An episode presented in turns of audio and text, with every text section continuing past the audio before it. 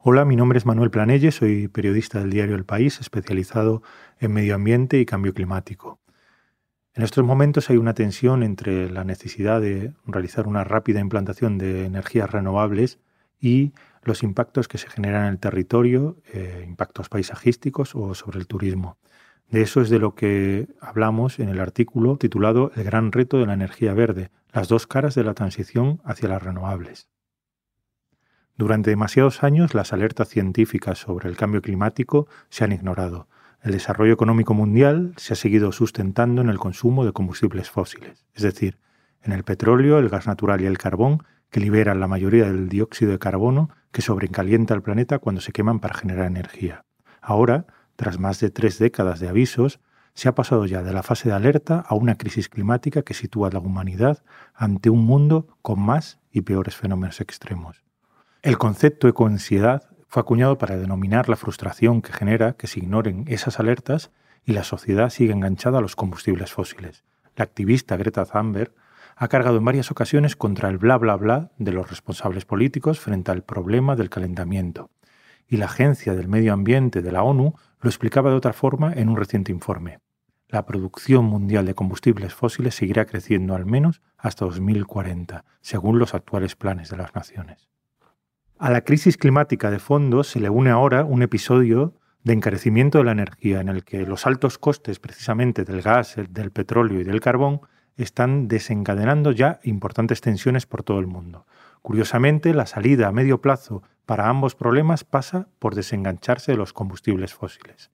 Y la alternativa a la que la inmensa mayoría de los analistas apuntan es al uso de las energías renovables, principalmente la solar y la eólica, que no expulsan gases de efecto invernadero cuando generan la electricidad. Sus costes, además, han caído drásticamente en los últimos años. Pero esta no es una sencilla historia de viento y sol, y la masiva implantación que se requiere de estas tecnologías, acompañada del desarrollo de sistemas de almacenamiento para poder mantener la seguridad del suministro energético, no se ve bloqueada solo por las multinacionales y países que se benefician de un modelo económico fósil. Cuando se ponen sobre el terreno los planes para librarse de los combustibles fósiles, surgen problemas, como el rechazo a la instalación de los parques solares y eólicos que se está viendo en algunas zonas de España por sus impactos ambientales y paisajísticos. Algunos ayuntamientos incluso están aplicando moratorias encubiertas. Luis Bolonio, portavoz de la plataforma Aliente, explica que han descubierto una herramienta que están utilizando los alcaldes, anunciar una modificación del planeamiento urbano, lo que permite paralizar las licencias para los parques durante dos años. Esta plataforma, con apenas ocho meses de vida, está aglutinando las protestas en España contra lo que llaman macroproyectos eólicos y solares, las instalaciones de más de 5 megavatios de potencia. Más de 180 asociaciones convocaron a mediados de octubre una manifestación en Madrid contra esos macroparques a la que acudieron miles de personas. En opinión de Bolonio y de las asociaciones convocantes, esto es el inicio de un movimiento que va a adquirir mucha más fuerza. Sin embargo, para los detractores de estas protestas, la oposición a las renovables irá diluyendo a medida que los ciudadanos vean que ni mucho menos todos los proyectos eólicos y solares que hay ahora sobre la mesa, muchos de ellos ubicados en zonas con un gran valor ambiental, acaban materializándose. Joan Groissart director del Instituto para la Diversificación y Ahorro de la Energía, dependiente del Ministerio para la Transición Ecológica, calcula que solo uno de cada seis o siete proyectos que se presentan conseguirán salir adelante. Roizar, sin embargo, reconoce que la avalancha de proyectos presentados ha generado una alarma y admite que la preocupación es plenamente legítima. Eso sí, rechaza cualquier moratoria, porque, como advierte, España que ya vivió una parálisis en la implantación de renovables, no se puede permitir perder ni un año ahora. En 2020, el 44% de la electricidad consumida en España fue de origen renovable. En ese porcentaje también se incluye la producción hidroeléctrica. La ley de cambio climático establece que en 2030 se deberá llegar como mínimo a un 74%. La norma española es acorde con los planes que tiene la Comisión Europea, que aspira a que la cuota de renovables de la UE se duplique durante esta década para cumplir con los objetivos de descarbonización, es decir, de reducción de los gases de efecto invernadero que expulsan fundamentalmente unos combustibles fósiles que en su gran mayoría los 27 tienen que importar. Tras el parón vivido durante la década pasada, España ha vuelto a situarse ahora entre los países que más renovables están implantando, gracias a esa caída de costes y a las subastas, que hacen que esas tecnologías no reciban ninguna prima como ocurrió en el pasado. En 2020 la potencia fotovoltaica creció un 30% respecto al año anterior y la eólica aumentó un 5,3%.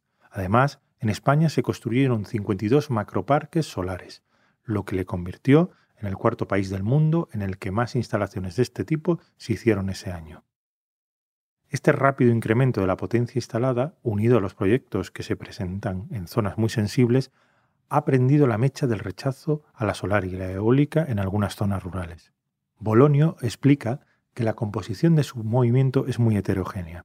Hay personas más preocupadas por los daños sobre la biodiversidad que tiene la solar y sobre todo la eólica, hay personas alarmadas por los impactos paisajísticos y los daños que se pueden causar al turismo rural, y también hay colectivos que rechazan esos macroproyectos porque están impulsados por grandes fondos de inversión y por las compañías eléctricas. Carlos Palma, ornitólogo de 62 años, lleva más de dos décadas luchando contra los molinos en Burgos, la provincia con más potencia eólica de toda España. En total hay 75 parques en activo con 1.420 aerogeneradores que se han ido instalando en las últimas tres décadas. La avalancha de peticiones de proyectos también ha llegado a la comarca burgalesa en la que vive Palma. Esta activista recuerda que en las merindades, su comarca, hay ahora 13 proyectos que se sumarían a las 23 centrales eólicas que ya existen. Él es fundador de la llamada Mesa Eólica Merindades, una asociación nacida hace dos décadas que rechaza esta nueva oleada de aerogeneradores en Burgos. En opinión de Palma, con la instalación de más parques se va a sacrificar la biodiversidad a costa de hacer una transición energética descabellada. Y apunta al incremento de la mortalidad de aves en su zona, por ejemplo los buitres leonados, por las colisiones contra los molinos. Palma lamenta que se quieran ocupar las montañas más importantes de su comarca y reivindica el paisaje como un patrimonio que se debe conservar. La plataforma que lidera, además de alegar contra los proyectos renovables, está impulsando una declaración en la que pide a la Junta de Castilla y León y al Ministerio para la Transición Ecológica que paralice la tramitación de nuevos permisos en la provincia. Palma, como el resto de miembros de Aliente, dice no estar en contra de las renovables, pero sí del modelo de implantación actual. En su opinión, los grandes grupos de inversión no pueden venir ahora a salvar el planeta. Polonio, por su parte, lamenta que el modelo centralizado ponga en riesgo la transición energética. Su movimiento apuesta por el autoconsumo y por aprovechar al máximo la instalación de renovables en zonas industriales y urbanas ya degradadas. Pero, según alertan muchos expertos, con eso no basta para la rápida y profunda transformación que se requiere para librarse de los combustibles fósiles. Gruisart señala que hay que impulsar el autoconsumo pero no es suficiente en los tejados. Hacen falta también parques, pero hay que hacerlos bien. Ese hacerlos bien pasa por buscar la implicación sobre el territorio, por no imponer los proyectos. De hecho, no todos rechazan la implantación de renovables. Un ejemplo puede ser Talayuela, un municipio cacereño que históricamente ha vivido del cultivo del tabaco y que ahora se ha convertido en un referente solar gracias a la macroplanta de 300 megavatios de potencia que se construyó en plena pandemia y que empezó a operar en enero. La instalación ocupa alrededor de 820 hectáreas, pero unas 320 están libres de paneles y se han reservado para mantener la biodiversidad de la zona. Erika Morales, responsable de sostenibilidad en España de la empresa Stackcraft, la compañía noruega propietaria de esta megaplanta extremeña, se enorgullece de no haber talado ni una encina para este proyecto. El alcalde de Talayuela, el socialista Ismael Bravo, admite que, si tuvieran más terreno de este tipo disponible en el municipio, intentarían que se montaran más plantas de las ya proyectadas. Según sus cálculos, solo en IBI su municipio recibirá cada año durante las próximas tres décadas medio millón de euros. Una cantidad así, asegurada para una localidad cuyo presupuesto anual es de 4,6 millones de euros, supone un cómodo colchón para tener unas cuentas saneadas.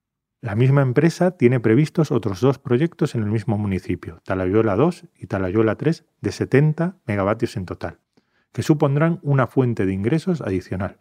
Y ahora la intención del alcalde es pedirle una mayor contribución económica a la empresa. El alcalde explica que su municipio tiene mucha superficie y que los terrenos que están cediendo no son de regadío, con lo que no se está desplazando la actividad agraria. Tampoco tienen intención de ceder sus dehesas. El regidor recuerda que durante la fase de construcción de la anterior planta, más de 250 vecinos del pueblo estuvieron trabajando. Ahora, una vez que está en marcha, 12 personas están empleadas en las labores de mantenimiento. Ana Bella, vecina de Talayuela y responsable de seguridad de la instalación, es una de ellas. Y sostiene que mucha población de su localidad ha dado el salto de la agricultura a las renovables. Cuando Bella fue contratada para trabajar en la planta estaba en paro. Otros vecinos de este municipio están ahora trabajando en la construcción de otras plantas en Extremadura y Castilla-La Mancha, gracias a la experiencia que adquirieron. Desde el aire, esta megaplanta es irregular.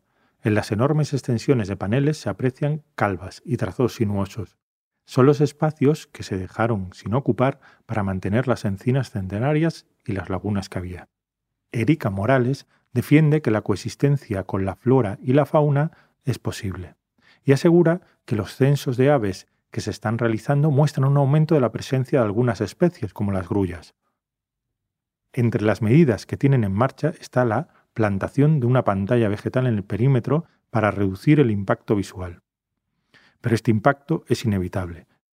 Pedro Fresco, director general de Transición Ecológica en el Gobierno valenciano, reconoce que la transición energética tiene un peaje y tiene que haber una ocupación del territorio. Fresco advierte de que el paisaje va a cambiar, pero no es la primera vez que ocurre y poco a poco se irá normalizando la presencia de renovables como se han normalizado otros paisajes. Dice, en referencia, por ejemplo, a las dehesas o a los diferentes cultivos que ha impulsado el ser humano en el medio rural. Admite que se ha podido cometer el error de vender la transición ecológica como algo que solo trae cosas positivas, porque implica cambios que tendrán impactos. Sin embargo, se muestra sorprendido por la oposición a las renovables que está surgiendo y reconoce que nadie esperaba este grado de rechazo. Ada Fiteni, que dirige el Departamento de Creación de Valor Compartida de Endesa, sostiene que hay zonas en las que ni siquiera les quieren recibir para hablar de un nuevo proyecto. Su labor consiste en tratar con las instituciones y la población local para negociar los proyectos renovables para que puedan salir adelante. Y admite que la sostenibilidad de un proyecto solo se consigue con la aceptación local. Joan Gruizar, director del Instituto para la Diversificación y el Ahorro de la Energía, explica que trabajar de la mano de los vecinos es una de las claves, pero también la ordenación territorial. Cuando estaban empezando las protestas, el Ministerio para la Transición Ecológica puso en marcha una zonificación ambiental en la que se identificaban las áreas sensibles en las que no se deberían instalar plantas de renovables. Pero las principales organizaciones ecologistas con presencia en España, WWF, Greenpeace, Ecologistas en Acción, Sea Life y Amigos de la Tierra, critican que esa zonificación no sea vinculante y piden a las comunidades autónomas que aprueben planificaciones energéticas también vinculantes para evitar un despliegue renovable desordenado. Fernando Ferrando, presidente de la Fundación Renovables, considera que España se ha puesto unos objetivos ambiciosos, pero critica que no se haya hecho una planificación. Ferrando, cuya asociación también colabora con Aliente, pero que rechazó participar en la manifestación en Madrid, considera que la implantación desordenada y la falta de apoyo local son ahora las principales amenazas frente a las renovables. En su opinión, la transición energética no puede ser solo un negocio, hay que cambiar el modelo y no se puede reproducir un modelo centralizado. Pedro Fresco también coincide en la necesidad de incentivar el autoconsumo y otras figuras como las comunidades energéticas, pero advierte que vamos tan ajustados de tiempo en la transición energética que hay que instalar renovables de forma masiva, porque, en su opinión, no hay otra opción que descarbonizarnos.